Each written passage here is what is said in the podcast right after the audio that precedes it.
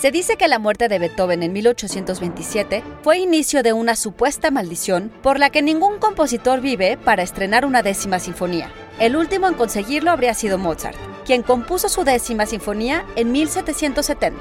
Sin embargo, muchos compositores se han valido de ingeniosas tretas para intentar burlarla.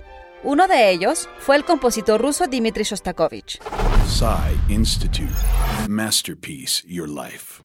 Según el teórico y compositor Arnold Schoenberg, la creencia en la maldición empezó con Gustav Mahler, quien dijo una vez que aquellos que habían escrito una novena, como Schubert, Bruckner, Dvorak o el propio Beethoven, estaban ya cerca de la otra vida. En realidad todos ellos escribieron nueve sinfonías, pero Mahler, si bien comenzó a componer tras el estreno de la octava, decidió mejor no numerarla. Creyéndose a salvo, compuso entonces una siguiente sinfonía, que en realidad se trataba de la décima, pero no vivió para verla estrenada. Falleció en 1911 antes de terminarla.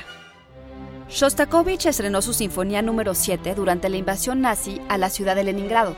A pesar de que era muy supersticioso y de que creía firmemente en la maldición, lo cierto es que no solo escribió una octava y una novena, sino que llegaría a componer cinco más, aunque como Mahler haciendo trampa, pues se trata de una sinfonía satírica, lo que provocó la ira de Joseph Stalin, con quien tuvo siempre una complicada relación.